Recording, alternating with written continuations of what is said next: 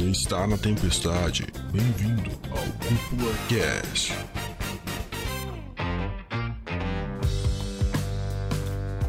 E sejam muito bem-vindos para mais um episódio do Cúpula Cast. Dessa vez vamos mergulhar num tema um tanto quanto é, bem objetivo para falar sobre uma obra que chegou de uma maneira muito impactante, né? Aqui quem fala é o André, o seu host, eu tô acompanhado de quatro queridos amigos aqui. E aí, pessoal, aqui é o Dude e hoje vocês vão descobrir por que Masaki Yuasa é, é mundialmente conhecido, não, mas é muito bem conhecido na cultura de anime japonesa. Muito. Olá, aqui quem fala é o Hugo, o primo do André. Ah, Caraca, não. vai Caralho. Ah, não. Ponto de referência. Meu Deus. Ok, aqui é o Patrick. E vamos falar sobre essa obra aí que eu quero entender um pouco melhor sobre ela. E aqui é o Wesley. Bem, vamos falar sobre o meu diretor favorito hoje. É verdade, Maravilha. verdade. Não é, não é à toa que o Wesley está aqui. Como é que é que tu chama ele, Wesley? É o, pra ti é o Massacre Yuasa? Meu Deus, velho. Vai mesmo fazer essa piada? Nossa, Ah, ah, já tá pô, feito agora, é. Acabou, pô. velho. Quando vem quicando pra mim, mano, eu só dou a bicuda.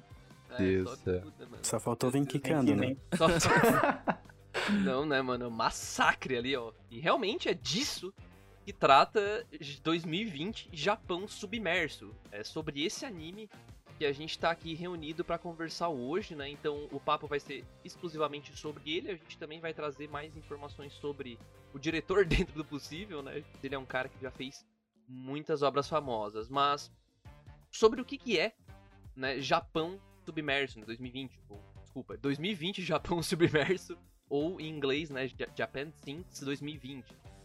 Quer dizer, tu leu 2020 em inglês também, tá? Eu li 2020. No ano de 2020. Mano. É isso aí. 2000. É tipo God of War 3, tá ligado? Assim, tá ligado? O número nunca se traduz. É melhor do que falar do que aqueles caras que falam Good of War, né? O bom de guerra. Ah, o, o bom, Bom da guerra, guerra, né? bom Não, da mas guerra. tudo bem. Tudo bem, tudo bem, vamos lá. Do que que trata esse anime então, né?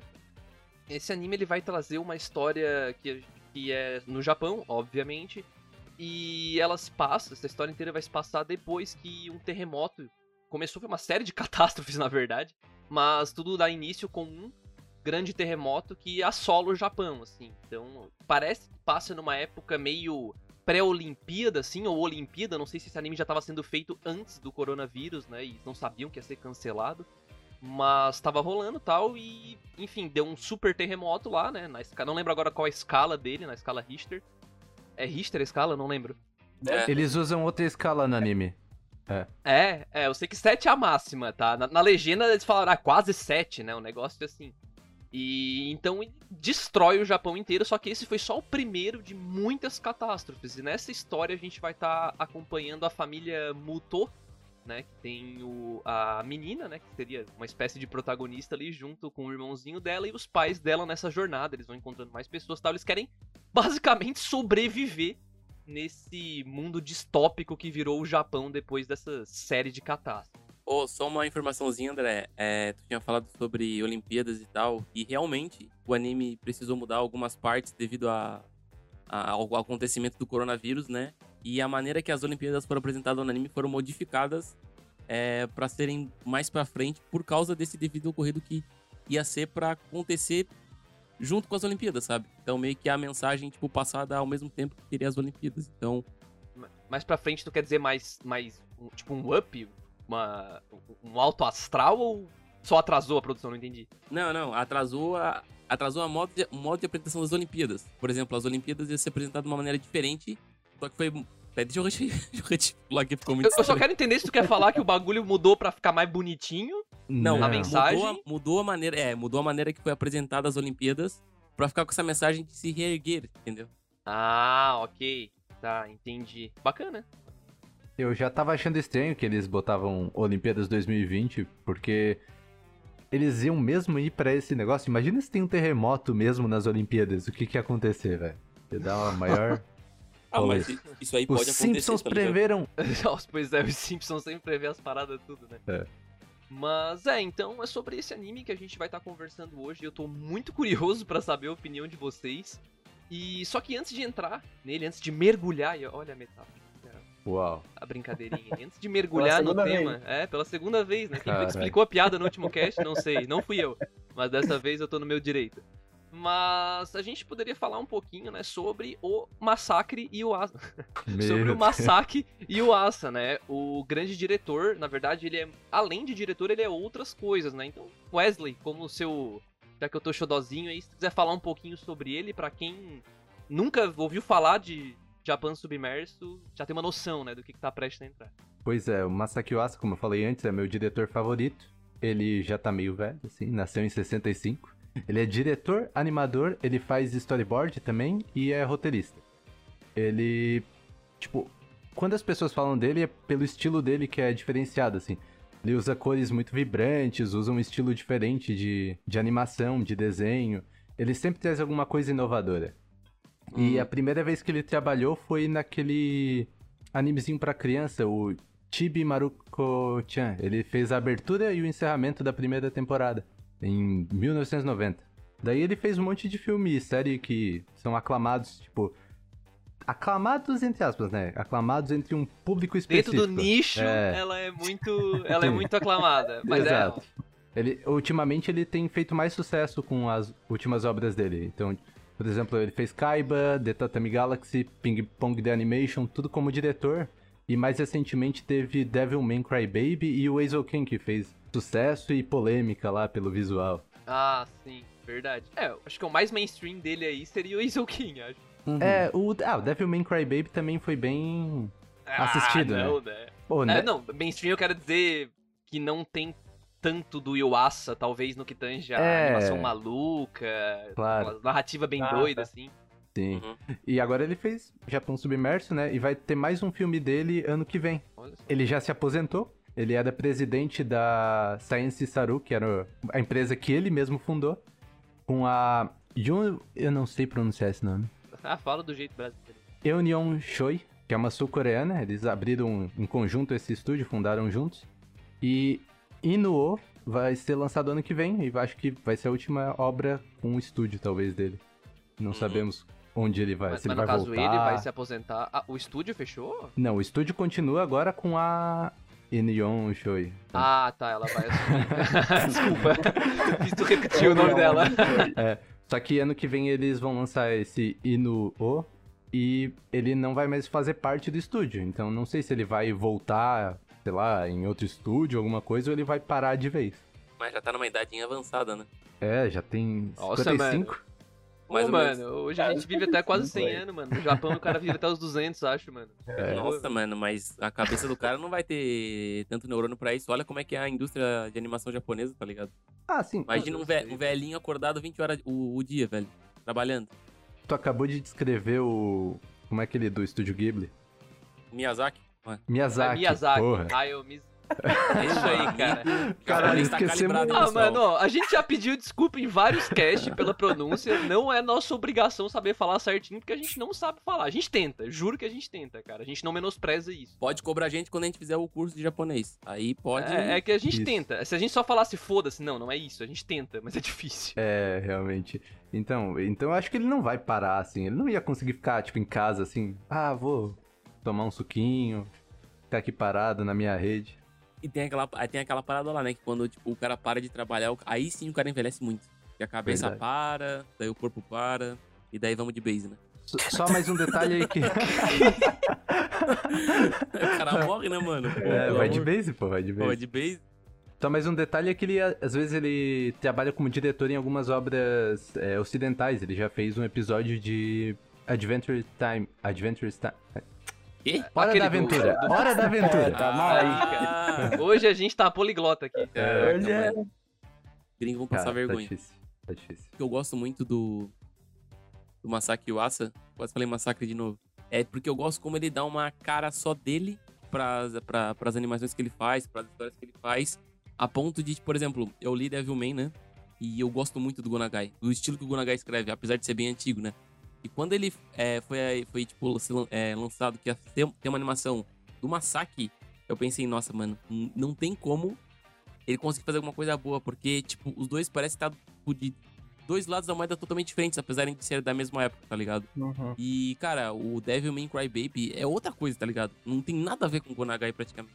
Tudo bem que tem algumas coisas ali que são bem é, semelhantes, tipo, a questão de ele querer repassar, passar bem o massacre em Devil May Cry Baby, mas, tipo, a pegada é totalmente diferente, tá ligado? O Gonagai dá a cara dele em todos os trabalhos que ele faz. É tipo, é tudo. o É tudo Gonagai ou o Yuasa? Opa, o, Yu, o, Ma- o Masaki, ele dá a cara pra todos os trabalhos que ele faz, cara. Fica, tipo, fica totalmente distoante das outras, é, de outros trabalhos. E, tipo, no núcleo dele, né, dos trabalhos dele, aí, tipo, é bem a cara dele, tá ligado? Bacana.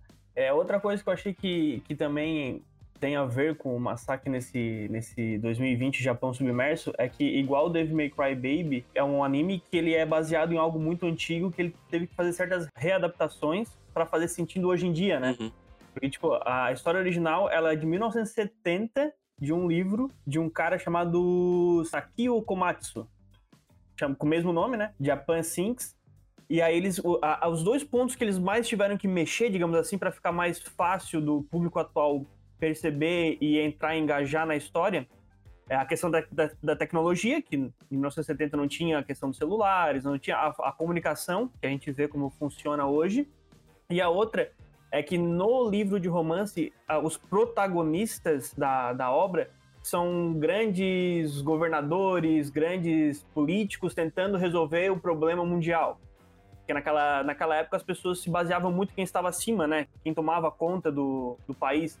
E para que nós, a nossa geração entendesse e, e comprasse a brincadeira, a brincadeira, comprasse o, o anime, eles colocaram tudo isso em cima de uma família, que é o mais habitual de hoje em dia, né? Então quem que eu quero ver na televisão? É uma família que eu me que eu consigo me ver, que eu consigo me botar no lugar, ou é uns caras que eu nunca vi na vida tentando resolver um problema? Então eles fizeram uma- algumas adaptações para conseguir fazer com que o público consiga engajar dentro do, do Em anime. vez de botar um protagonista homem, tipo, genéricozão, eles botaram uma família, não genérica japonesa, mas uma família normal japonesa. É, normal, bem entre aspas, né? É, É, que eles mudaram de propósito para tirar esse estereótipo do Japão faz isso, o Japão faz aquilo. Eles pegaram várias pessoas de como se fossem vários lugares diferentes, né? Uhum. Um é, Filip, um é de Fili- Filipense, o outro é o próprio Japão, o outro vem dos Estados Unidos. Fala filipense mesmo?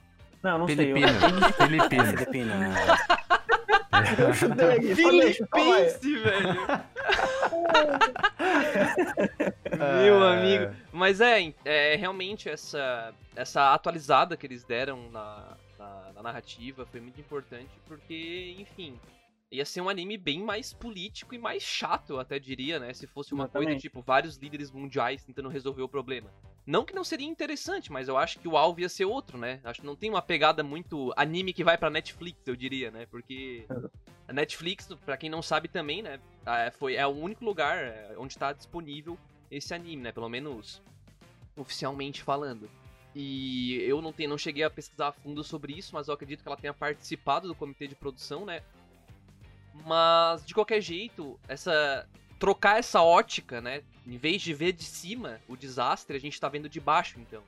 A Exatamente. gente tá sentindo na pele, fica muito mais fácil entrar na história, né?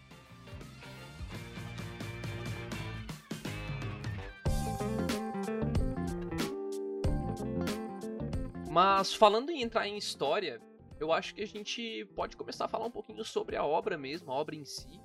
E Uhum. apesar da premissa ter falado um pouquinho do que, que vai tratar, porque basicamente é essa, né? A, a ideia é sobreviver. Não tem uma grande tipo, ó, vou me tornar Hokage, né? Não tem uma vibe assim. Então tu já consegue ver que não tem bem um lugar pré-definido. Seria o slice of, slice of life no meio do caos, né? Basicamente. E eu queria começar então contigo, Patrick.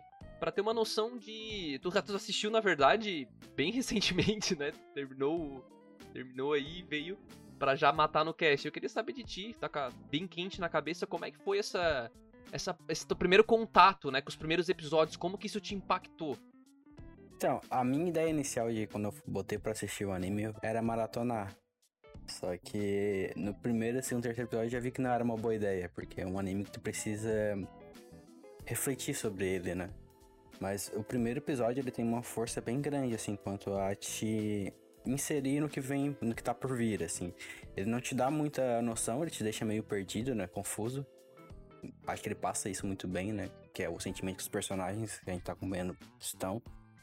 E ao mesmo tempo ele te faz até tu querer entender, legal, e agora, assim, tipo, o que que vem a seguir, né? Então, a direção, ele, ele começa, ele constrói bem a história. Então ele te passa uma, uma certa importância dos personagens, né? E por isso tu tem a vontade de botar o próximo. E por que, que eu falei que não dá pra maratonar? Que assim, ele começa a te passar umas, uma, uma história tão realista que se tu botar direto aquilo ali, tu, tu perde os detalhes que, sei lá, talvez o próprio diretor queira que tu não passe assim tão rápido, entende? É, também aconteceu comigo que na segunda-feira, eu acho, o André falou assim: ah, dá uma olhadinha nesse anime e tal, ver se tu gosta pra, pra poder ver e tal, e talvez fazer um cast. Aí era noite, ah, vou botar pra ver uns quatro seguidos. Cara, quando terminou o segundo, eu mandei um WhatsApp pro André, eu falei, cara, meu, vou ter que parar de ver isso aqui, cara. Uhum. Não dá, Não né? dá, não dá pra te ver numa sequência só, porque como o Patrick disse, é, além de ele ter umas informações que tu para pra pensar pra poder fazer sentido, é, é, ele, ele faz com que tu, tu sinta uma certa empatia com os personagens e é muito. E, e- e tu se envolve com aquilo e tu pensa, pô, se eu tivesse ali, se acontecesse comigo, a minha família, e aí tu queres digerir aquilo de forma gradual pra po- poder. Não, vamos ver o que vai acontecer no próximo episódio agora que eu já entendi bem o que aconteceu nos anteriores, né? Ou agora que eu aceitei algo que aconteceu ali, né? Sim, não. pra- só- só pra gente ter uma noção, a gente ainda vive num país onde isso é completamente quase impossível, né? Acontecer um terremoto no Brasil, assim, sabe? Então tu imagina um japonês assistindo isso, cara. É, Exato. é, é assim, ó, deve ser de. de, de outra. Sério, não, não consigo nem imaginar se colocando, porque o cara pensa, cara, se isso acontece hoje, pode ser o amanhã aí, sabe? Olha que coisa louca, sabe? A- e a tua primeira impressão, Dude? Que- Como é, que, como é que foi esse teu primeiro contato? Eu, eu dei uma paradinha também depois do episódio 2 ali, que tava meio pesado, velho. Porque o, o Japão Submerso 2020, ele me passou muito o que o Hadashi no Game passou. Se vocês não sabem, o Hadashi no Game é um, é um, um filme, curta-metragem, eu não lembro direito de ser um filme ou uma curta-metragem. Faz muito tempo que eu assisti, mas eu lembro muito bem de uma cena muito icônica que é o quê? É um, é um anime, né? Filme, enfim. Ele trabalha ah, a questão da bomba atômica, né? Quando o Japão tomou a bomba atômica. E tem uma cena muito famosa que é a bomba caindo em Hiroshima, né? Cara, me passou o mesmo sentimento, porque, tipo, tá tudo às mil maravilhas quando vê, bum, toma um baque no primeiro episódio. Aí, tipo, tem encontro da família, papapá. O diretor trabalhou muito bem isso, né, cara? Tipo, bah, deu merda, a gente morrendo e tal. Aí, tipo, a família se uniu, todo aquele amor e não sei o quê. Aí chega no episódio 2, todo mundo feliz, comendo, quando vê te dá um tupac. Aí ele, cara, ele, ele, tipo assim, ele te quebra. É, Ele te quebra, ele te reconstrói, ele vai lá e te quebra de novo, mas ele te quebra mais forte ainda, tá ligado? Daí ele vai lá e te reconstrói de novo e vai lá já e te tá quebra. sentido, é que tu já tá sentido das primeiras, né? Aham, Então. cara. É. Não dá pra digerir. São só 10 episódios, né, cara? Não, não, não tem como o cara ter uma, uma pausa grande entre uma tragédia e outra, digamos assim. Mas assim, eu, eu tenho que ressaltar muito bem que, cara, fazia tempos que eu não vi um primeiro episódio executado de forma tão perfeita, cara. Porque, tipo, parece que foi tudo timadinho certinho, não teve nada que foi em excesso, nada que faltou, sabe? Eu acho que o episódio 1 e 2, até eu digo, que são, foram os melhores episódios pra mim. Sem É o que abre o nenhuma. anime, né? Já É. mostra. Ele já fala assim, ó, cara, é isso que vai estar rolando daqui A essência frente, tá no ligado? episódio 1 e 2, cara. Se tu olhar o episódio É. 1 e 2 e não gostar, nem precisa olhar o resto. Mas não gostar no sentido de achar ruim mesmo, porque a, a sensação vai ser ruim. Não, não, eu digo de não É. gostar porque é bem pesado, sabe? Então, vai, a pessoa talvez fique um pouco sentida, principalmente em época de coronavírus, quarentena, o cara tá presente de casa, aí o cara dá uma, dá uma segurada, porque é, tem que ter um pouco de cabeça pra ver esse anime. É, isso com certeza não é um anime para pessoas que são mais sensíveis a temas mais, mais fortes, né? Porque Uhum. ali tem de tudo, então é um desastre natural, né? Então, É, até mesmo o gore eles têm um pouco, né? Sim, não. Não deixa de mostrar as cenas. Eu- eu- até até o, o gore eu digo que é a realidade, né? É, é como realmente aconteceria certas coisas. Pensa, caraca, não- ele não tá sendo demais. Não, realmente pode acontecer isso, tá ligado? É, é uma situação que a, a cabeça explode. Teu contato foi parecido com o nosso, Wesley? Eu acho que depois de todo mundo falar isso, eu tô me sentindo um monstro dessensibilizado. Meu Deus, lá vem. Porque Puxou é, a- 10, mano. eu não, rushei até o 4. Daí eu parei. Ah, eu Mas vi até tá o bom. 4 também. Não, eu vi até o 4 a primeira vez também. Mas tu sentiu também esse, essa pegada impactante no começo, ou não? Tu realmente é, tem um coração de pedra aí. Não, não, não. Eu, eu entendo a ideia e eu achei impactante o primeiro episódio. O segundo ali no final, talvez me perdeu um pouco ali, mas é pela suspensão de descrença, enfim. Mas. Depois a gente fala sobre isso. né? É, depois a gente fala mais sobre isso. É, é, bem, é, é isso no geral. É isso só. Assim, É só isso. é Só assim, pra não ficar redundante, então. o- não, não, só vou falar. é, O primeiro episódio eu gostei bastante, assim, achei, pô, diferenciado. Como é que isso aí vai dar 10 episódios? Eu já tava pensando. Entendi. Vai É, longe. episódio de pau no cu e gritaria, né? É, exato. Uma coisa que é bem legal entender é. Na verdade, tu não entende, né? Uma coisa legal que tu não entende, que o diretor te passa aos, bem aos poucos. É tu saber que tudo que tu tá vendo são fami é uma família só, né? Até eles se reunirem, né? É. Ah, sim. Ah, é verdade. Depois ele vai. E é, e é legal, né? O, o Yuasa, ele. Eu não sei, eu, eu assisti, né? Eu não assisti Ping Pong, eu não assisti o Tatami Galaxy, não consegui digerir. Mas a narrativa dele é muito pouco expositiva, né? Não é algo que ele, assim, ó. Ah, aqui nós temos a família Mutou. É. Essa é a mãe, essa é a filha, esse é o pai. Eles estão trabalhando, mas eles não sabiam que estava prestes a acontecer. Tipo, não tem isso, sabe? É um negócio que, cara, tu absorve organicamente, sabe? Uhum. Tu vai absorvendo, tu vai entendendo. E muitas vezes, muitas cenas, inclusive, dessa que o Patrick citou, né? Que estão uma pessoa muito sen- é muito sensível a esse tipo de conteúdo, né? Esse tipo de. é, Eles chamam de gatilho, né? Tipo, porque tem gatilho de estupro nesse anime, tem gatilho de tragédia, tem gatilho de gore, né? Tipo, realmente cenas violentíssimas. Uhum. É, ele, tra- ele trabalha religião também, Uhum. então. Achei muito louco isso, aliás. É, pois é, a gente chega lá. Very crazy. Mas ele ele trabalha muitas coisas diferentes em poucos episódios, então se tu maratona, cara, eu, eu afirmo, né? Tu não consegue absorver tudo. Eu não maratonei e eu ainda não consegui absorver tudo que o Iwasa quis passar com essa história, eu tenho quase certeza, assim. Não chegou no nível Devilman Crybaby, eu acho, porque é, é mais pé no chão, né? Uhum. que o Devilman É. já, já parte pra um sobrenatural, né? Meio doidão. Mas eu acho que o, o, ja- o 2020 Japão Submerso aí chega perto no que tange a levantar reflexões, né? Principalmente nesse começo que impacta muito a gente. O o André, tu tinha falado sobre uma direção mais expositiva, né? Que ele não aborda tanto, tão, tipo assim, não entrega tanto de bandeja a, a narrativa, né? E tem uma cena específica, não é spoiler, tá? Relaxa. Que é uma cena que eles estão caminhando na cidade destruída. E daí, dois grupos vão se separar, né? Que é a família Muto e um dono que vai pro seu depósito com comida, sabe? E, cara, tem uma, tem uma cena que o diretor fez, cara, que eu fiquei, nossa, mano, que perfeito, velho. Que é tipo, o carrinho de compras totalmente cheio de comida andando e as pessoas andando junto com o carrinho, tipo, dizendo, não, não, eu vou pro leste, eu vou pro leste com ele. Porque, tipo, as pessoas estão seguindo, tipo, meio que a comida, a necessidade necessidade, básica básica, né? sabe? Enquanto a Uhum. família Muto tá procurando um pouco de esperança, tá ligado? Tá tentando seguir em frente. Então, meio que naquele ponto é dividido, e daí tem aquela cena que é, tipo, o carrinho passando e um velhinho andando, e daí, tipo, umas pessoas andando e olhando pro carrinho e tal, e dizendo que vão pro leste, cara. Nossa, mano, ali eu. Nossa, foda. Tipo assim, um detalhe que ninguém percebe, mas que faz diferença, você percebe, sabe? É, ele sabe o que ele quer mostrar e quando ele Uhum. quer mostrar.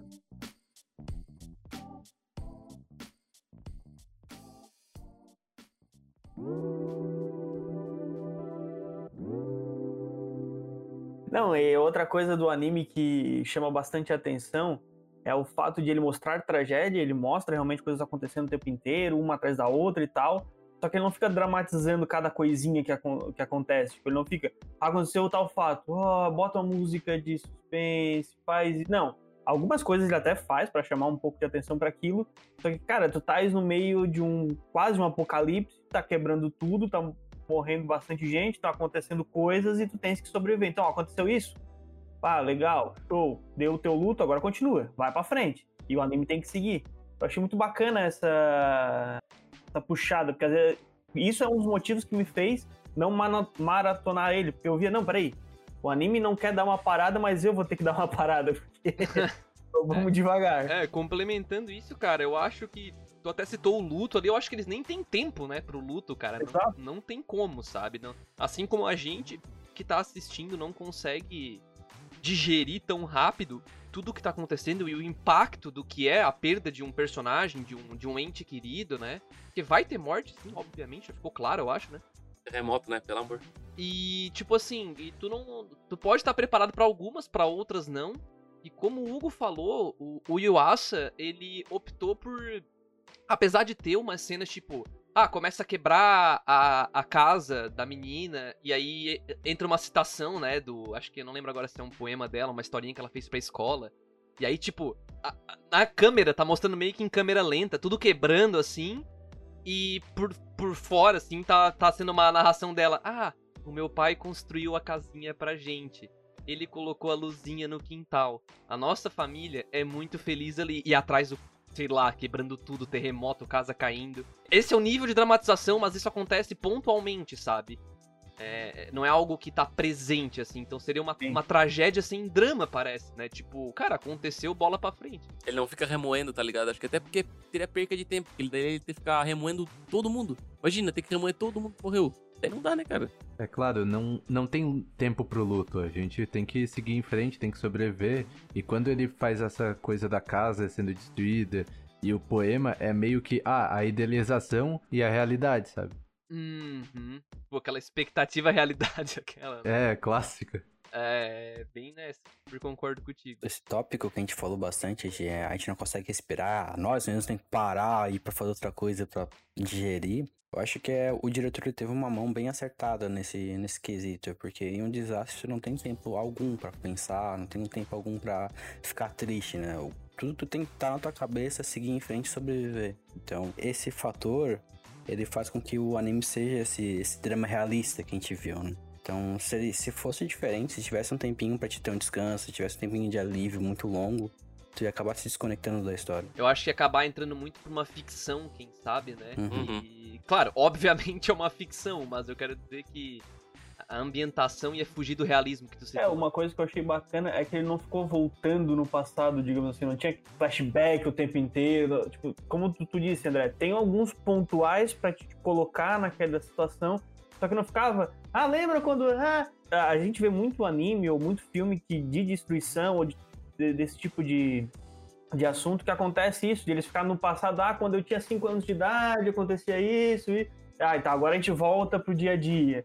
Não, tipo, é. Tá acontecendo, tá, ainda tá acontecendo as catástrofes, vamos viver, vamos pra frente. É, isso eu achei bacana. Bom, a gente, a gente poderia falar de muito mais sobre essa, essa esfera de tragédia, só que a gente cara, acabaria tendo que entrar pontualmente em spoilers aqui, não é muito a ideia do, do cast, mas eu adoraria falar com vocês sobre os personagens de 2020 Japão Submerso, porque assim, ó, cara, é, eles abordam uma, um tom de. Claro, dentro da ficção, mas um tom de realidade, um tom de são realmente uh, uh, muito vívidos, assim, cara. Muito críveis os personagens, sabe? É, eu, eu consegui simpatizar muito com eles, por mais que eu detestei, acho que todo mundo aqui, não sei, né, achou muito chata a protagonista, mas... Uhum. Eu gostei. É, ela é uma criança, ok, vamos lá. Não, não, não, mas é que eu, eu, eu consegui simpatizar com ela. Então vamos começar a falar um pouquinho, aproveitando o gancho aí, falar um pouquinho da Yelmu. É, cara, eu, assim, eu, como eu falei, eu não gostei dela, mas é porque ela tem os seus 14, 15 anos. 14. Mas ela, claro, obviamente, mais imatura, né? Só que, mesmo assim, ela. É muito difícil falar porque, porra, ela tá no meio do desastre fudido, né? Mas ela tem uma, umas decisões assim que. É adolescente parece que não, chato, mano. Não, é o adolescente Mas é que chato. não tica, mano. É que a. Tipo assim, ó, a única justificativa ali é que ela. Acontece uma sequência de tragédias envolvendo ela e eu sinto que ela tá absorvendo aquilo como culpa, né? Algumas mortes ocorrem, é, acho que é no episódio, não lembro agora sendo 1, 2, 3 4, é sequência assim. Uhum. E basicamente são decisões que ela tomou e alguém pagou. Então eu acho que pra uma pessoa de 14, 15 anos, eu acho que pra qualquer pessoa, na verdade, que começa a, a levar isso como culpa mesmo, começa a se corroer, sabe? Hum. Não sei, é, eu não sei se foi só eu que senti isso, talvez isso justifique a, enfim, a infantilidade dela, até meio irracional em alguns pontos, na minha opinião. É, mas foi isso, isso que eu gostei nela, porque, tipo assim, deu para perceber, como tu disse, aconteceu todas essas tragédias uma em sequência da outra, ela começou a se cobrar e ter certas atitudes de menina mimada para tentar resolver, né, Uhum. jogar a culpa em outra pessoa, tipo, largar esse fardo das costas dela, só que a gente consegue crescer junto com ela, eu achei, durante Sim, o... sim, totalmente. Isso que eu gostei, é pela, pela evolução que a gente conseguiu ver nela. Uma menina de 14 anos sabendo lidar com isso. Eu, Quer dizer, no início não sabendo lidar, mas que ela vai trabalhando isso com ela, né? Ela e o irmãozinho dele, dela, no caso. É, eu queria só dizer que ela tem um, um ponto que ela causa muitos problemas, ela sente essa culpa, e eu não sei bem, mas ela parece que esquece depois, ou não sei se ela supera, ou o que é. Talvez entre um pouco nessa de não dar tempo. É, Exato. sim, eu entendo. Mas em algum momento ali eles têm um tempo depois. E daí tem até um, um drama em relação a isso, Tem, né? tem É, uma. tem, tem uma cena específica que é bem. É. Uma ótima cena, inclusive, né? Uhum. Bem rápida, porém bem necessária, assim, dentro do. Da construção da personagem dela e também da mãe dela, né? Eu acho que é dessa cena que você tá falando, não sei. É essa que eu tô falando. Eu, eu acho que é dessa cena. que o Wesley tá falando, não tenho certeza. Eu também acho, mas não tenho certeza Ah, também. tu também acha?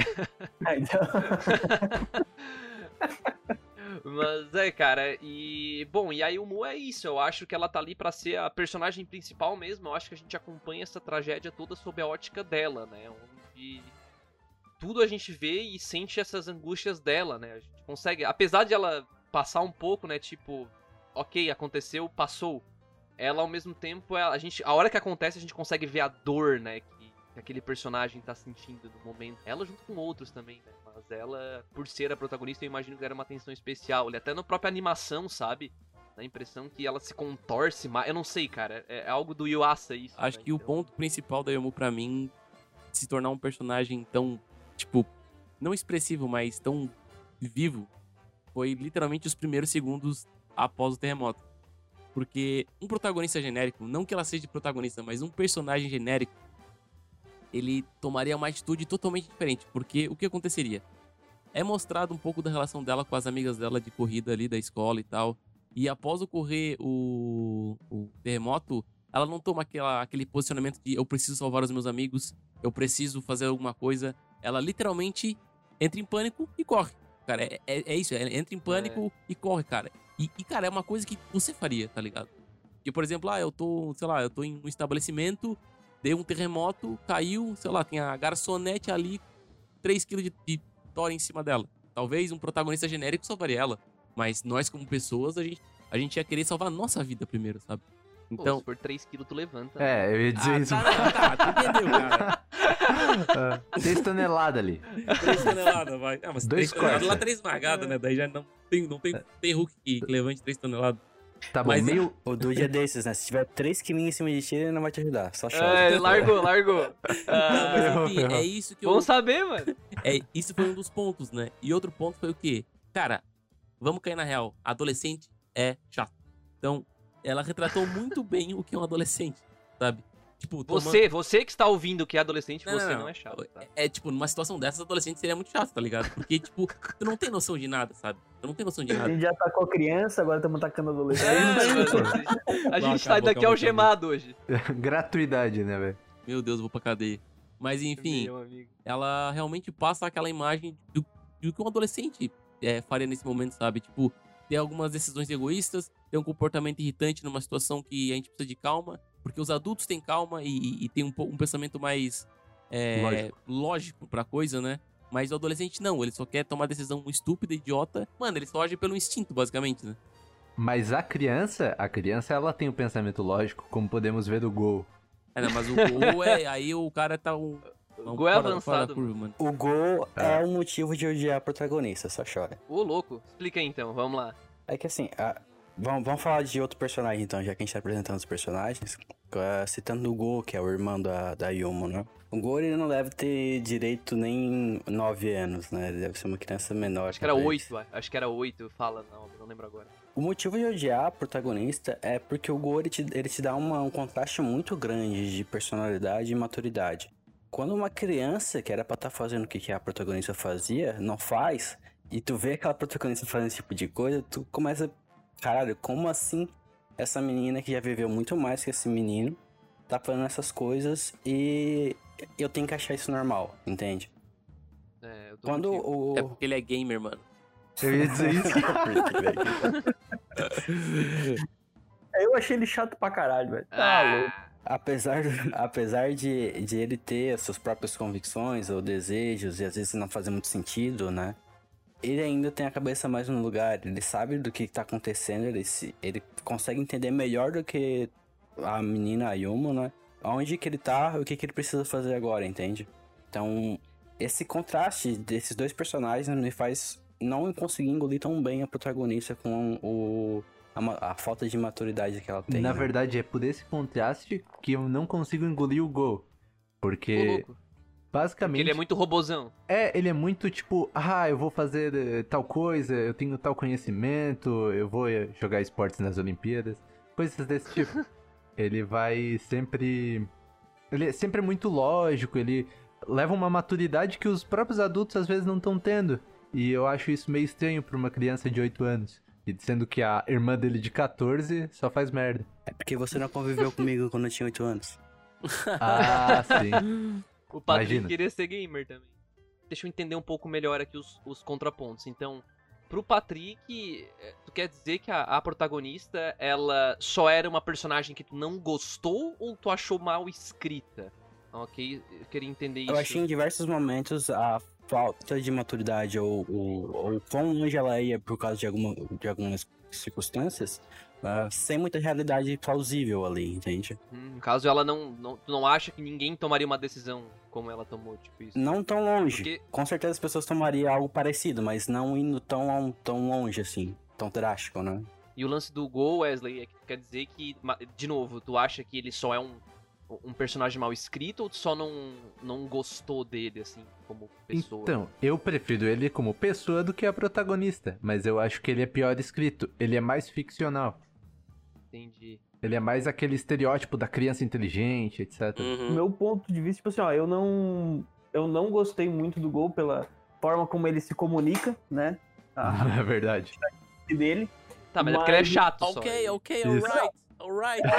do nada, né, cara? Do nada, Oh my cara. god. Como é que ele fala? Awesome. ele fala, ele fala dad, dad. É, Mom. mom, mom. É chato, é chato, é chato. Verdade. Mas o que eu quero dizer assim, ó, eu, eu, eu acho ele chato por isso, só que eu acho que os dois combinam, porque, pô, eu conheço pessoas que têm isso na, na casa. É a menina que ela é a mimada e quer ser a conhecidinha da escola, que é, tem birra e tudo mais, e o garoto mais novo que é inteligente. Tipo, é isso que pareceu, entendeu? Tipo, Ela foi uma ótima adolescente mimada com as suas birras em evolução, e ele foi uma ótima criança inteligente chata pra caramba, tá ligado? Tipo, Um segundo, você está atacando as mulheres? Dizendo que as mulheres são Caraca, chatas? Tá, crianças, Não, adolescentes e agora mulheres. Agora, Parabéns, Cúpula gente vai Trovão. preso, velho. Parabéns, Cúpula Trovão. Você está fazendo um Agora ótimo acabou. trabalho. É, eu falei que a Yumi, como adolescente mimada, fez um bom trabalho. Ah, Se você é um beleza. adolescente mimado, você irá. Você também faz um bom trabalho. É isso aí, cara. Ele tá elogiando o Wesley, não tá falando É mal. aí, velho. Acabou o cast, era essa a mensagem que a gente queria passar pra vocês. Ai, cara, não, mas é. Cara, assim, ó, eu concordo tanto com o ponto de vista do Patrick quanto do Wesley, tá? Eu, eu achei que. É, é, é, sim, os dois personagens, eles. Tem que abdicar um pouquinho, né, da, da ideia de que. Pra trama desenvolver, pra ter, pra ter história, tipo, eles não podiam ser pessoas completamente normais, né? Porque senão eles só iam ficar com trauma e ficar quieto chorando num canto, né? Maravilha. precisavam se mexer, sabe? Eles precisavam se mexer. Aí a, a, a desculpa, né? O motivo que o roteirista encontrou foi fazer, não, esse personagem vai agir assim. Aí ok, mas eu achei ok, tá? Eu acho que na verdade os dois personagens só realçam o pior do outro por estarem os dois juntos ali, sabe? É, mas eu acho que o, o, o, o Gol, ele tira um pouco do, do fator potencial que tem o resto da família dele. Por, por ele ser esse tipo de pessoa que ele é, sabe? Porque Fator potencial, me explica aí. é tipo. O, cara, se, se, o, se o Gol fosse tão impactado quanto a Yumo foi, talvez a obra tivesse outro ponto de vista, sabe? Ela parece ser muito mais viva do que ele. Ele parece ser um personagem, como o Wesley falou, é um personagem superficial, sabe? Porque quer ser gamers e não sei o que mais, e não é abalado. Agora atacamos os gamers, então gamers são superficiais, velho. É isso aí, Não, velho. Cara, eu. Muito bom. mano, não, Muito não é bem bom. assim, cara. Meu amigo. Não, não, tudo bem, beleza. Fechou a dupla dinâmica ali dos dois irmãos. Queria levantar aqui alguns outros personagens, então, né? Que eu acho que pelo menos dois ou três deles aí é muito importante a gente estar conversando sobre, né? Que seria sobre.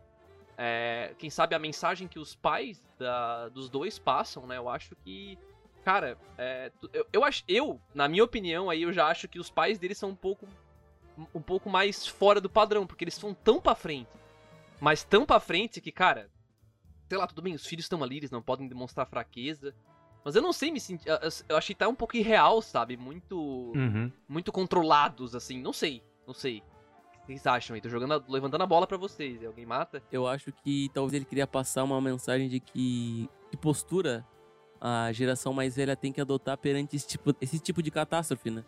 Ter um pensamento otimista pra também talvez não deixar, tipo, os filhos ou a geração que tá por vir mais louca ainda. Porque tu imagina a Ayumu em desespero, a mãe em desespero e o pai mais desesperado ainda. Daí tu vai ter, tipo, um monte de gente louca dentro do anime, sabe? Então tu, então tu vê, tipo, desde o primeiro episódio, o pai e a mãe tendo uma postura mais positiva, sendo pra front, a mãe não demonstrando tá triste pra não abalar os filhos, sabe? Então é uma postura que a, a, a- Não é velha agora que chama. Mas enfim. A, a geração mais velha tem que adotar, né? Mais pouquinho a gente ofende os idosos. Vai É, chegar lá, vai chegar chegar lá. lá, o personagem tá vindo. É, mas André, mas isso que tu falou eu não tinha pensado, faz sentido, só que também vai de encontro com aquilo que tu tinha acabado de falar dos irmãos ali, topzera ali, cara. Que, tipo assim, eles têm que ser um pouco diferente pra não simplesmente cair em Uhum. choro e o anime parar nos 10 primeiros minutos, né? E isso, eu acho que é um paradoxo, entendeu? Tipo, eu preciso de personagens menos humanos pra fazer uma história funcionar. E aí ele tentou trazer o mais humano possível, porém, né, Pra poder seguir o anime algumas coisinhas, porque eles são os diferentes, né, digamos assim, pra gente estar seguindo eles. Né? Tanto que eles pegaram a rota não a que todo mundo pega, né? No, na cena do carrinho que o Dude fala. Uhum. Já mostra um pouco deles, né? Quem, quem é a Eu também. família Motor, né? Tem até uma, Uhum. uma parada que é tipo, os nomes dos dois filhos tem uma coisa a ver em um seguir em frente, sabe? O Gol é tipo, vai em inglês, né?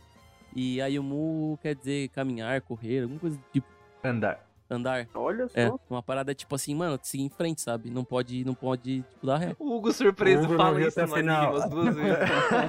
Sério, eu não vi, cara. Meu Deus, eu cara. Presta atenção, hein? eu até entendo, mas o Ayumi eu não tinha parado Sim. pra. Mas eles falam! E tem até uma ligação com o esporte que ela faz, né? Que é tipo, Pá, cara, mano. mesmo com, com, com tudo isso ocorrendo, tem que continuar correndo, sabe? Não pode parar. Correndo não, caminhando ou correndo, enfim. Vocês entenderam a mensagem, né? Sim, só, só vou dar um adendo aqui. AlphaGo, velho. Eu deveria ter mandado essa referência do gurizinho que sabe de tudo.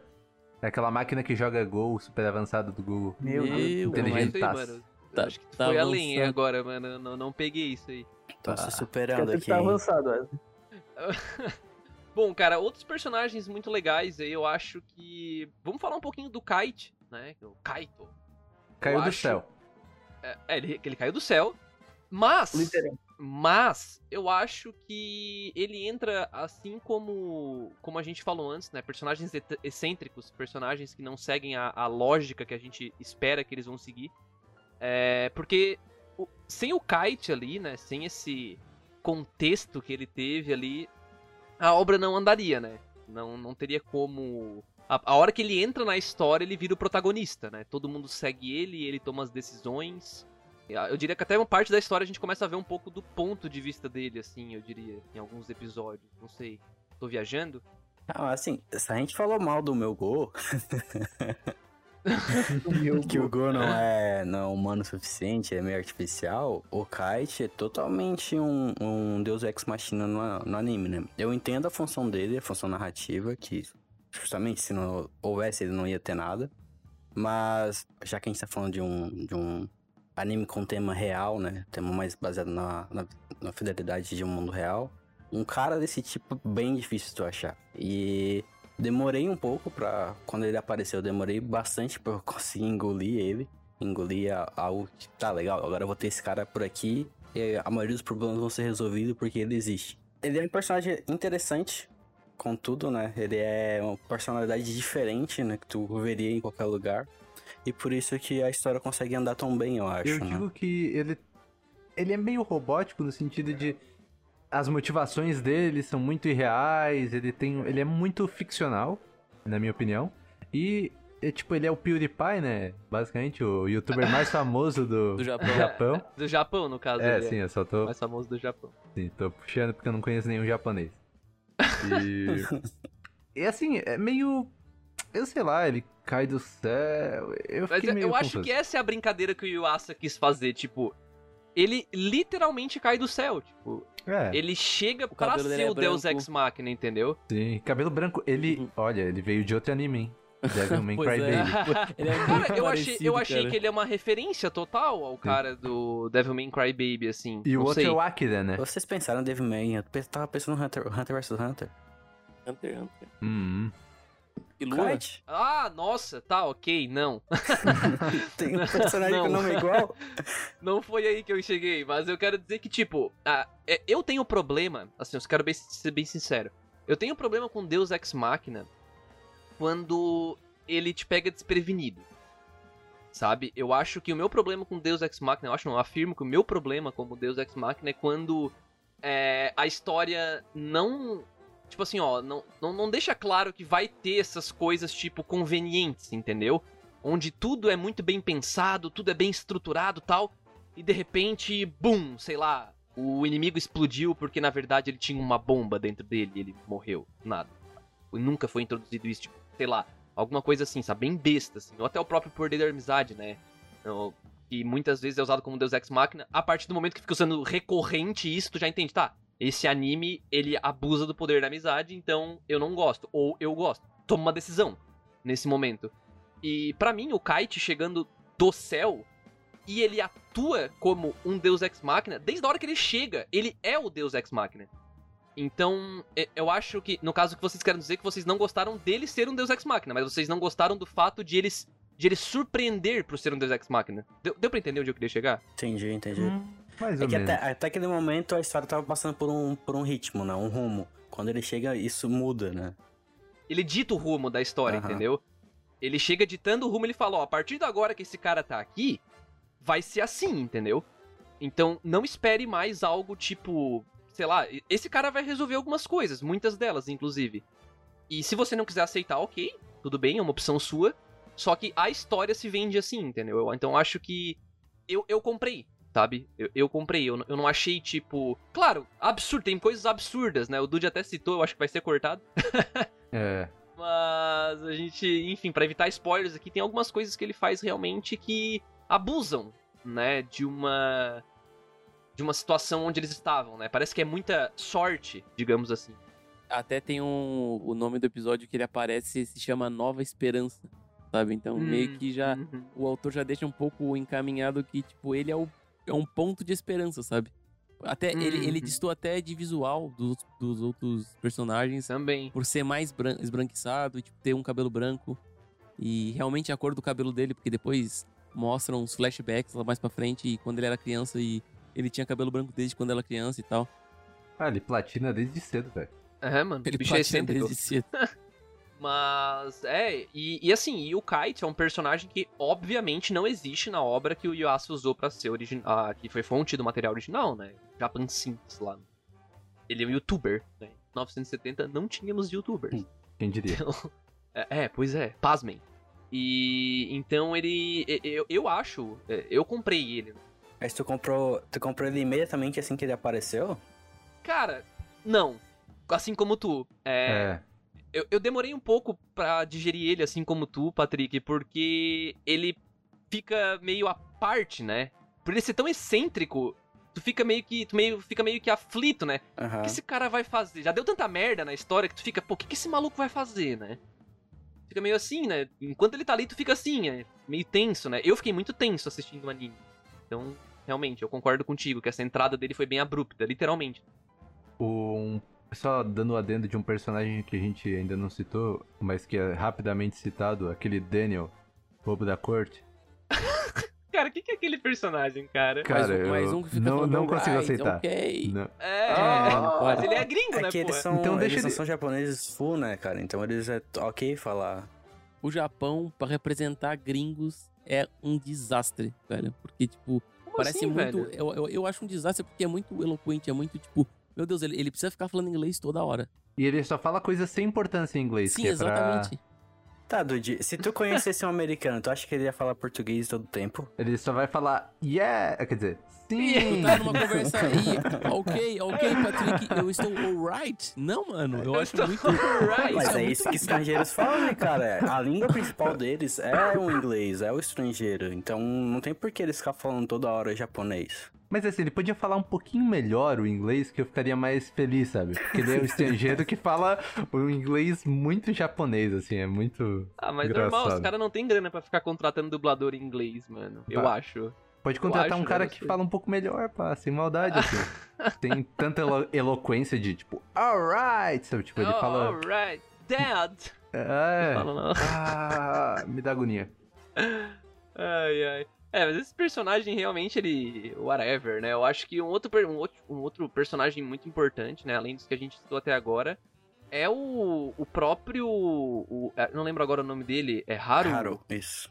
O, o, o cara que tá com eles desde o começo, basicamente, que usa óculos, Aqui, né? O personagem que ensina pra gente o que é necessário pra um, pra um Nietzsche eh, sair da, do formato Nietzsche. né? É isso. Cara, ma- pois é, mas olha só. Esse personagem, de longe, foi o que eu mais vi problema no desenvolvimento. Ele. é- é- tudo bem, ele tá com um trauma, né? Ele existe um trauma ali no começo. Mas vocês não concordam comigo que ele vira completamente outra pessoa do nada? é porque o nosso Deus Ex Machina faz ele sair daquele estado, né? Pois é, mas será que ele sempre foi assim?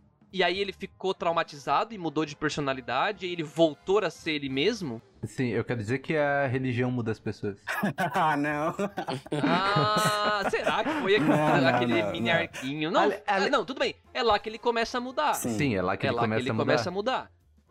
Ah, sei lá, mano. Ô, o bicho começa a mandar rap, mano, junto com o Kite, velho. Eu achei Nada, muito doido. é, nada a ver, velho. Eu, eu- eu acho que, tipo, um Nietzsche aí, é só ele ficar no, que- no canto dele quietinho que em um momento tá tudo certo. Ele vai longe sem falar nada. A Yumo já falou no- lá no segundo episódio, lá na Embaixo da Árvore, que ele era. Antes ele era um, atle- um atletista, né, era o senpai dela e tal. E ele virou um recluso, né? Que é o Nietzsche, né? E lá nessa, nessa- Nesse episódio de questão que a gente tá falando, pra mim não tentar não dar muito spoiler aqui.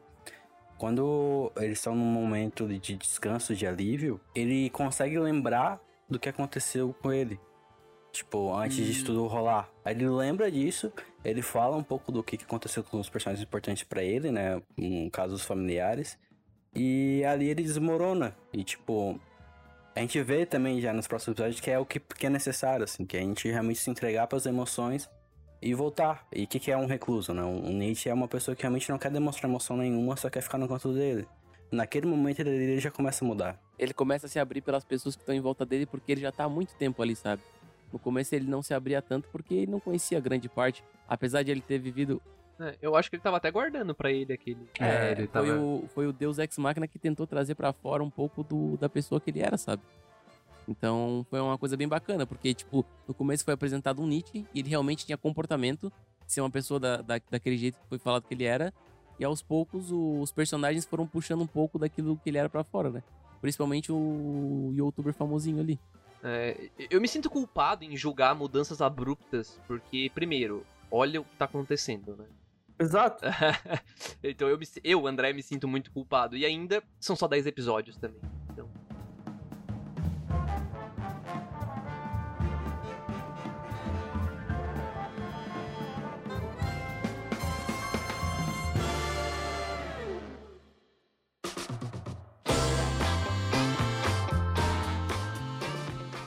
E bom, cara, é, eu realmente queria sair um pouco, né, dessa dessa parte de personagens e tal. Eu queria entrar um pouco mais agora na um pouco mais em parte técnica mesmo. Queria saber, cara, se em algum ponto, tá? Se em algum ponto a animação, né, o traço que o estúdio optou por trilhar, provavelmente por por orientação do Yuasa, né, que a gente já conhece ele por isso. Acharam muito maluco, não conseguiram digerir. O que, que vocês acharam? Destoou com a obra? Queria começar ouvindo tu sobre isso, Wesley. Tu que já é um fã aí do cara. Então, agora talvez eu surpreenda vocês dizendo que eu não gostei. eu achei. Eu gosto do traço, mas eu não gosto da animação. Vários momentos ela deixa a desejar, na minha opinião. Primeiro exemplo foi aquele chute da guria. Nossa, mano. Isso aí quebrou a minha mente, velho. Não, eu fiquei tipo. Hum... Enfim, tem vários momentos que eu achei que a animação, ela. Sei lá, ela não foi fluida no sentido de. Ela foi robótico, ela foi estranha, sabe? É, vários momentos eu sinto que, tipo, tá travado, ou ele. Tipo, em momentos pontuais eu achei que. Não sei se faltou orçamento ou o que, que ela ficou meio. Não natural. É, pra 10 episódios, tu já sabe que o orçamento não é lá essas coisas, né? Claro. Mas eu acho que realmente essa cena aí do posto de gasolina, que tem uma cena de luta, né? Não, não, não vamos entrar muito nos spoilers. Mas uma personagem dá um chute, só que literalmente parece que ela esticou, sei lá, 10 metros de perna pra atingir outra pessoa, tá ligado? Sim, velho. Tipo, não, Nossa. não- e tem um enquadramento muito, muito estranho, tá ligado? Mas eu acho que talvez essa seja a única cena que eu posso reclamar com, com adesões, porque pra mim a animação surpreende. Eu gostei muito.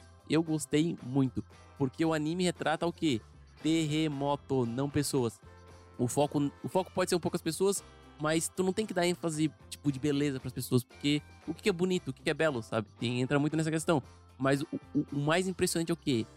o background. Cara, a animação de background, os cenários, todo, toda a destruição é muito bem desenhada, cara. No sentido de. É muito bem detalhada, cara. Tipo, pega a cena de terremoto ali que, que mostra o anime. Dá um pause e olha o cenário, mano.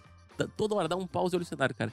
O cara, é pra mim, ficou muito bem feito, cara. Ficou muito bem feito essa parte da animação. O pessoal, tem um pessoal na internet reclamando, nossa, a guria tava com machucado numa perna, do nada, tipo, numa outra parte de animação não tem mais. Cara, o foco não é mostrar, tipo, o, o físico, sabe? Tipo, o foco é mostrar o ao redor, tá ligado? A destruição, sabe? E nessa parte técnica, ele arrasou, mano. Pra mim, o bicho foi um massacre mesmo. É, tu, tu falasse uma coisa que faz sentido. A foto em si é bonita, mas a animação é um cocôzinho. Exatamente. Tem certa. tipo assim, quando aparecem cenas da, da ilha inteira, cenas do mar, cenas do, da floresta, ok, lindo, maravilhoso. Agora, tu tentou fazer aquilo se mexer. Meu amigo, como diz o Dude, o André e todo mundo, agora que tá falando a frase meu amigo. Cara, não. não, não e, eu não e eu não gosto desse tipo da, da, anima, da, da animação em si, graficamente falando. Eu não gostei de Devilman Crybaby, a animação também, então é uma coisa minha. Tirando isso, a única coisa que me incomodou foi essa questão mesmo de tentar a, a movimentação. Não, não fluiu pra mim. Não, não que tenha, ai meu Deus, não gostei do anime, não digo pra vocês verem, pelo amor de Não, não. É bom. É, como diz ali, o foco principal é bem estudado, tudo mais. Cara, a parte de, de animação não me, não me pegou. Então eu tenho que fazer mais um adendo e dizer que eu que gosto das obras, gosto de Devilman Crybaby, gosto de Tatami Galaxy, achei que essa animação, por mais que, tipo, eu não tenho problema com a distorção dos personagens e coisas desse tipo, mas as animações em si, o movimento tá estranho, eu acho que, tipo, independente de distorção ou não, eu sinto que ele foi meio, sei lá, mal feito, não sei se faltou tempo alguma coisa. E tem que fazer outro adendo em relação à trilha sonora, que eu não gostei. Eu não gostei muito da trilha sonora. Achei que falharam em alguns pontos, assim. Principalmente nos primeiros episódios, assim, os do 2, o 3 e o 4, eu senti um problema, assim, de timing e de trilha sonora. Achei que foi muito repetitiva e estranho.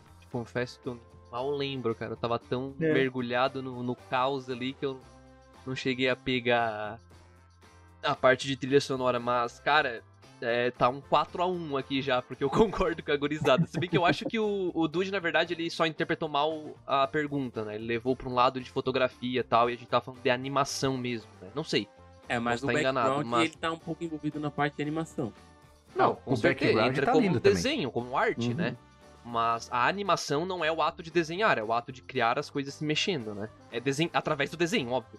Mas, tipo assim, eu acho que.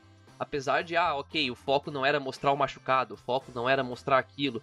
Eu acho que a partir do momento, usando o mesmo exemplo da perna ali, eu acho que se não aparece o machucado numa cena, isso é sim um problema, sabe? Tipo, eu acho que isso é um, é um erro. Não acho que, ah meu Deus, a obra é um lixo. Não, óbvio que não. Mas eu acho que continua sendo um erro. Não dá pra dizer que é perfeito, sabe?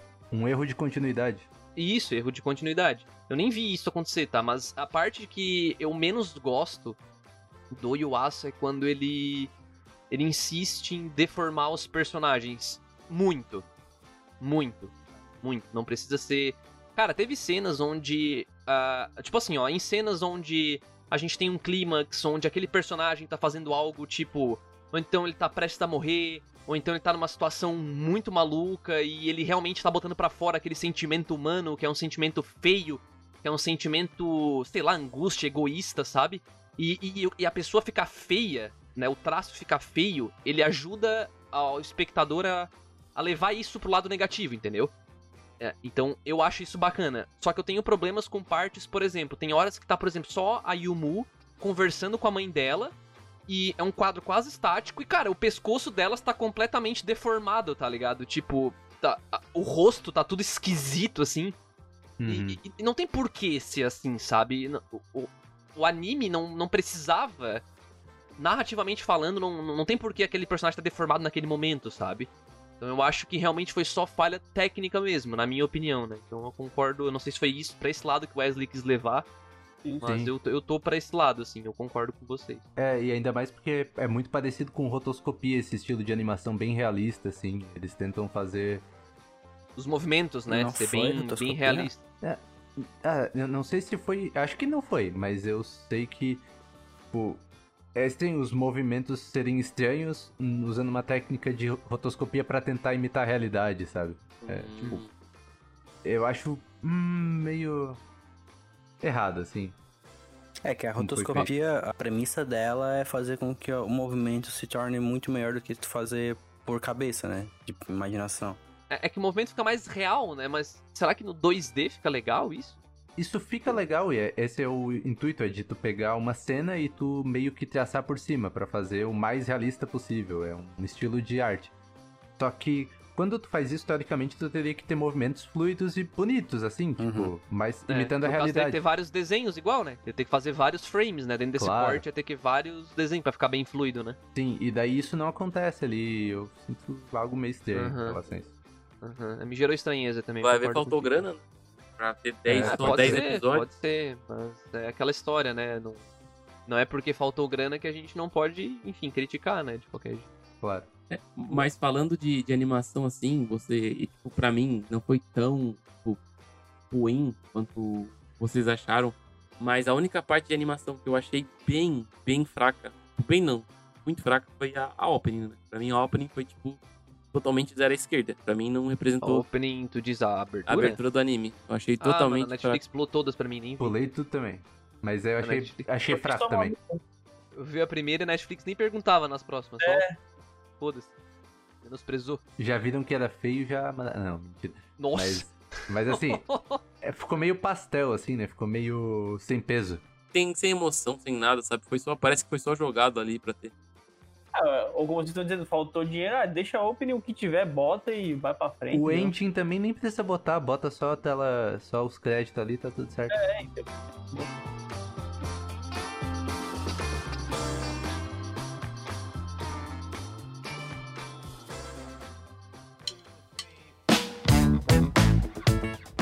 Mas eu queria, pra gente poder já encaminhar pro final, na verdade, a gente já falou bastante sobre. Eu acho que quem. Quem ouviu até aqui, cara, acho que já. Ou já vai pensar em assistir, ou realmente já viu que não é pra ela, né?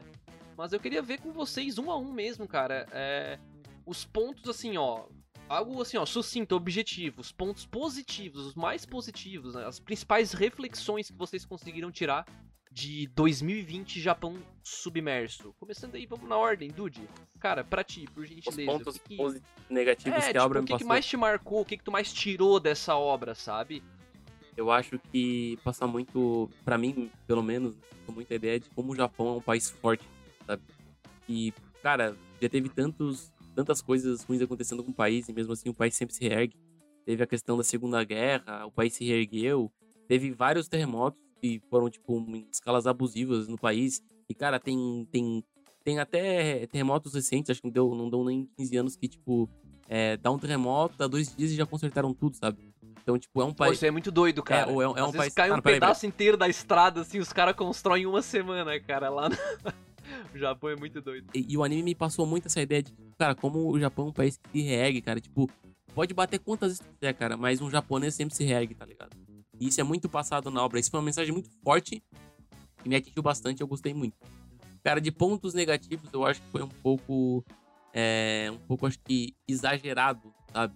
Tipo, a, a questão, tipo.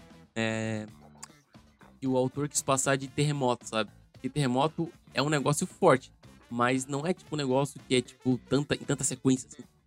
É ficção, É, né, sim, mano? ficção, Entra mas- na ficção. Mas eu, É. acho, eu, eu acho que dava pra dar uma, uma segurada, sabe? Tipo assim, ah, deu um terremoto, beleza, então. Nada, nada. Não é tipo terremoto, terremoto, vulcões, explosões, terremoto. Terremoto. Parece o filme 2012 lá, o Fim do Mundo. Basic, basicamente. Mas, ô Dude, se tu for ver bem, a catástrofe não é só o terremoto. Tá? Sim, O próprio sim, anime ele sim. explica melhor, mas não é só o terremoto a catástrofe. É, eu não tenho lugar de fala porque eu nunca vivi nada parecido, então eu não faço ideia de como é um terremoto, não sei se tem mini terremotos antes, eu não sei o que que acontece num, num cenário como Todo esse. mundo aqui É, passou porque- por isso, né? É porque como a obra pra mim teve um impacto bem realista, sabe? Eu acho que esse exagero climático, não vou dizer climático, né? Esse exagero, esse exagero de cata- cataclisma, não sei, eu não sei o que falar, pra terremoto é... É... terremoto, foda-se, terremoto, enfim.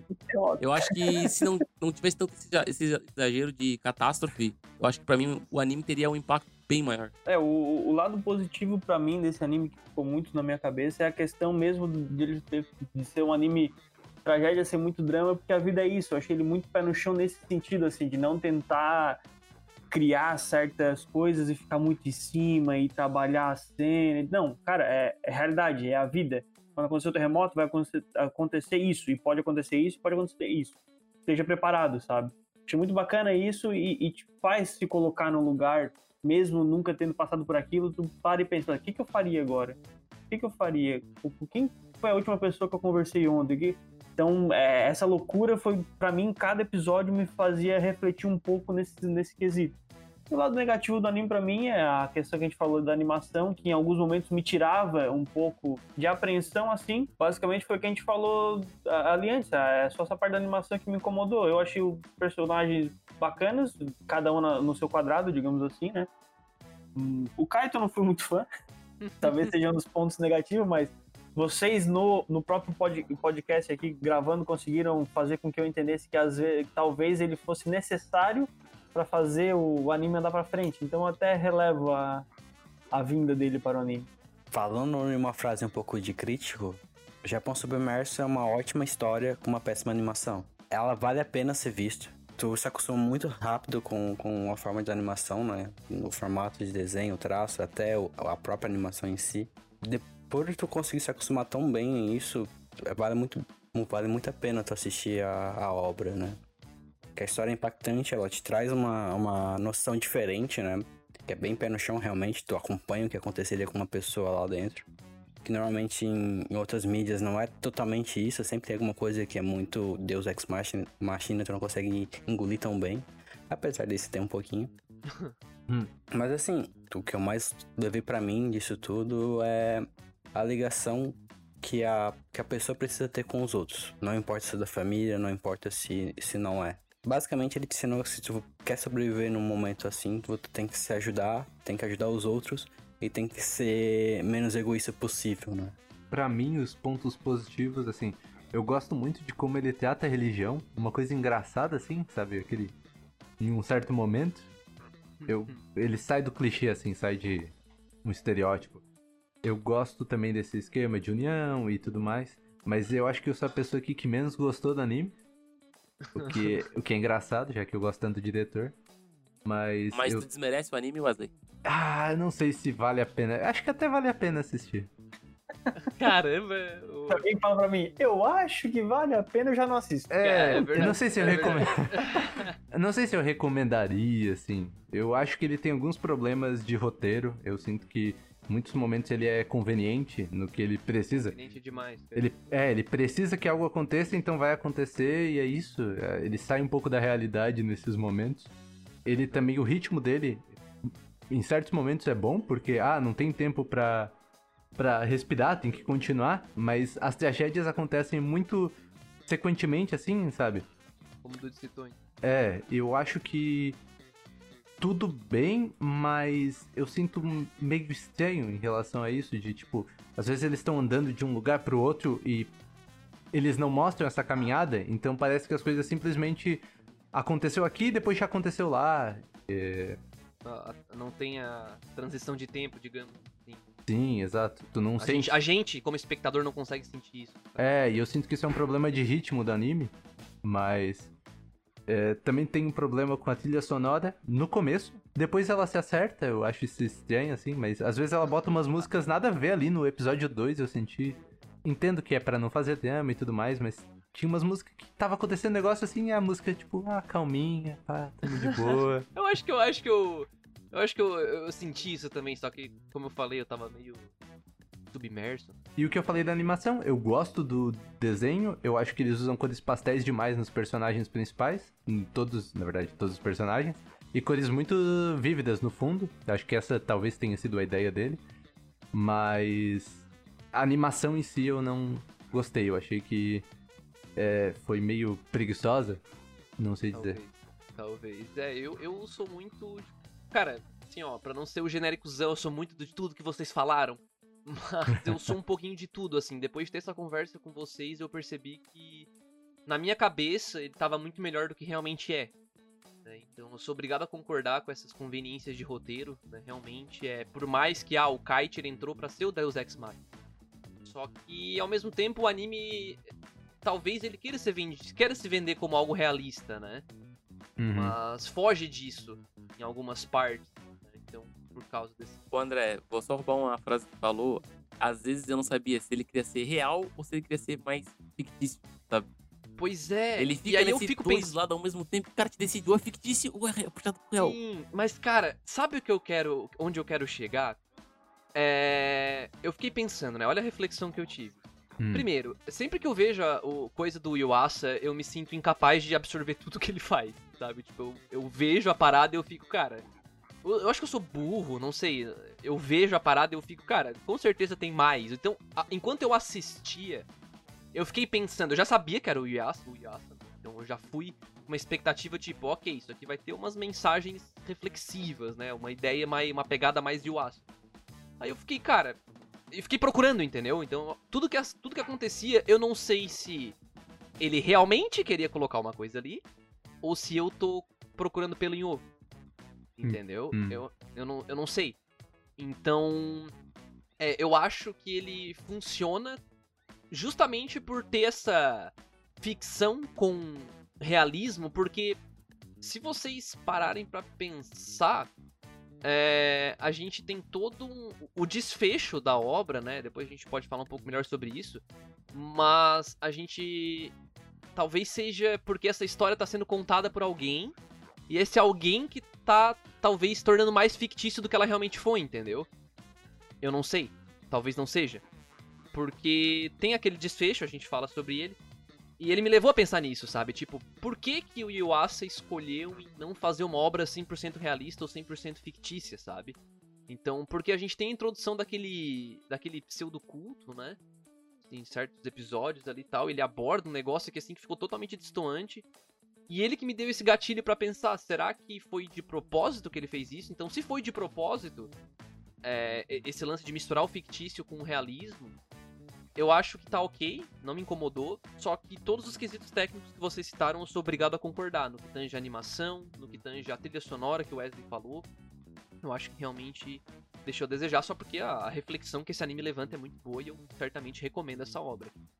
Pra quem não é muito sensível e não, assim, né, não, não se sentiria afetado muito por uma trama que envolve tragédia atrás de tragédia, eu acho que é uma, é uma boa obra, assim. Ela traz uma cena muito legal, que pra mim é a melhor cena do anime, que é a do rap, né? Não sei se vocês gostaram tanto quanto eu.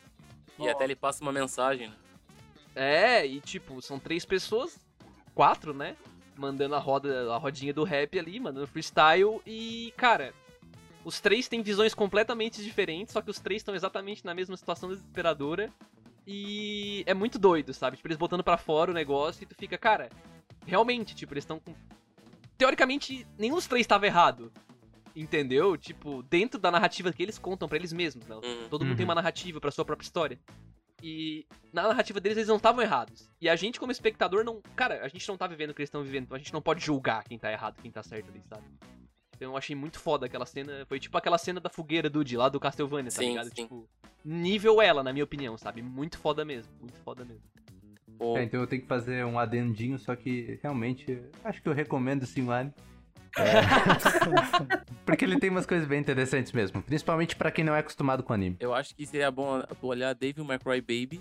Se tu não gostar, vai dar uma pensada de olhar. Não, cara. Eu ao acho que não. contrário, Eu cara. Eu, acho acho que tu tem que, tu tem que ver o, Ja- o Japão submerso antes de ver Devilman. Porque Devilman é muito mais viajado, na minha opinião. Sim, eu concordo contigo, André. Mas eu- o fato de ser viajado é um mais de boas, porque aquilo ali é um pouco, como, como eu tinha falado no começo, é um pouco, fala um pouco sobre realidade, sabe? Sobre terremotos, sobre catástrofe, mortes. Sim. Por isso que alguém que não conhece o diretor vai entrar mais fácil, entendeu? É. Eu acho. Concordo com o André. É tipo aquela a obra do, do Yuasa. Tipo, porra, eu quero começar a consumir a obra do Yuasa. Tá, começa por, sei lá, é, Eizouken, tá ligado? É, realmente, não, Exatamente. Eizouken, super E- leve, Eizouken tá é ligado? mais de boa. Tipo, é super leve, assim. Na verdade, praticamente não se tem o Yuasa que a gente vê em Ping Pong, Devilman e tal. Tem, claro, tem ali, mas não da mesma forma. Principalmente no que tange a animação, né? Acho que é mais fácil pra pessoa digerir e tal. Mas, cara, vereditos dados, eu acho que todo mundo aqui recomenda, né? No fim das contas. É, se você tá afim de ter uma boa história e não tá sendo afetado pelo momento que a gente vive agora, é um bom horário pra te dar uma olhada. É, mas tem, tem o teste, mano. Se tu, olhar, se ainda, tu olhar né? dois episódios e não dar gatilho, tá safe. É, é, É. verdade. Não na gatilha, é verdade. Porque, como- é, é por, por isso que eu falei do May Cry, porque eu acho que esse anime ele pode dar gatilho pra algumas pessoas, sabe? Ter um, ter um clima mais pesado. Principalmente nessa época de quarentena, né? É, vai preparado, né? Acho que a nossa recomendação máxima aqui é pra pessoa não ir esperando algo 100% real, eu diria, né? É, Vai um pouco assim, ó, vai pra absorver, sabe? Tipo, absorve a mensagem do anime, assim. Né? É, sim.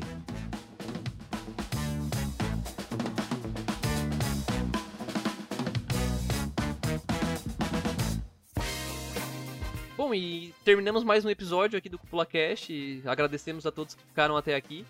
E não deixa de seguir a Cúpula nas redes sociais, a gente tá em todas elas, tá? A gente tá no Twitter e no Instagram com arroba Cúpula Trovão. A gente tá no Facebook também com arroba a Cúpula Trovão. A gente tá em outras também, né, Patrick? Agora, se bem que não sei se é rede, so- é rede social que fala pro Pinterest.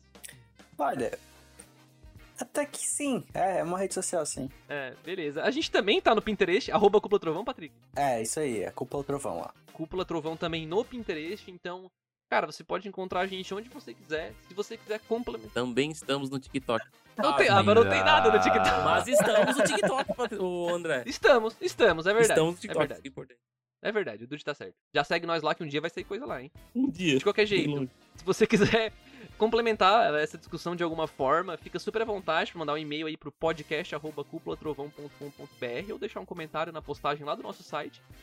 E, bom, basicamente é isso. Agora vamos abrir aqui o espacinho pra cá todo mundo deixar um, um contato possível aqui, né? Cada um dos participantes. Então, vamos lá? Começa tu aí, Dude, vamos lá. Se vocês quiserem me acompanhar nas redes sociais, vocês podem seguir lá, é Lucas Dude. É Lucas Dude com dois i no final. É, no Twitter e no Instagram. Facebook eu tô morto, porque eu não uso mais Facebook desde 1974. Mas eu entro de vez em quando. Então, isso aí, galera. Muito obrigado por terem escutado o cast. Se vocês quiserem deixar algum recado, alguma coisa, meu Instagram ou minha Twitch é o Gione com H no começo. Eu faço lives de Magic e alguns outros jogos. Fique à vontade para me encontrar lá. Ah, e pra mim é só mandar sinal de fumaça, ou então é, no Instagram tem meu nick no Instagram, meu arroba no Instagram é wesley.dagostin. Wesley com W Y e Dagostin com M. Tá, o, Horrível. o Wesley. O famoso Wesley da Augusto. Wesley, quando é que tu vai Ah, criar o Deus. Twitter do William? Ah, eu vou fazer. Nossa, Tá vou fazer devendo, Tá logo. né? devendo, tá devendo. devendo, tá devendo. O William tá Tá devendo. devendo, tá devendo. Farei logo, farei logo. Onde é que o pessoal pode te encontrar aí, Patrick? Qual é teu arroba lá no Twitter? Ah, gente, tá aqui no site, vocês podem olhar. Não Então. Ele se não sabe, ele não sabe. Então tá por aí. É, mano, tá. O meu é arroba André, underline Ugione em todas as redes sociais. Então, não deixa de seguir a gente lá pra ficar por dentro também do time da cúpula aí, né? Tem mais gente, eventualmente vão aparecer no podcast. Valeu, pessoal, um abraço. Esse podcast foi uma produção da Cúpula do Trovão. Acesse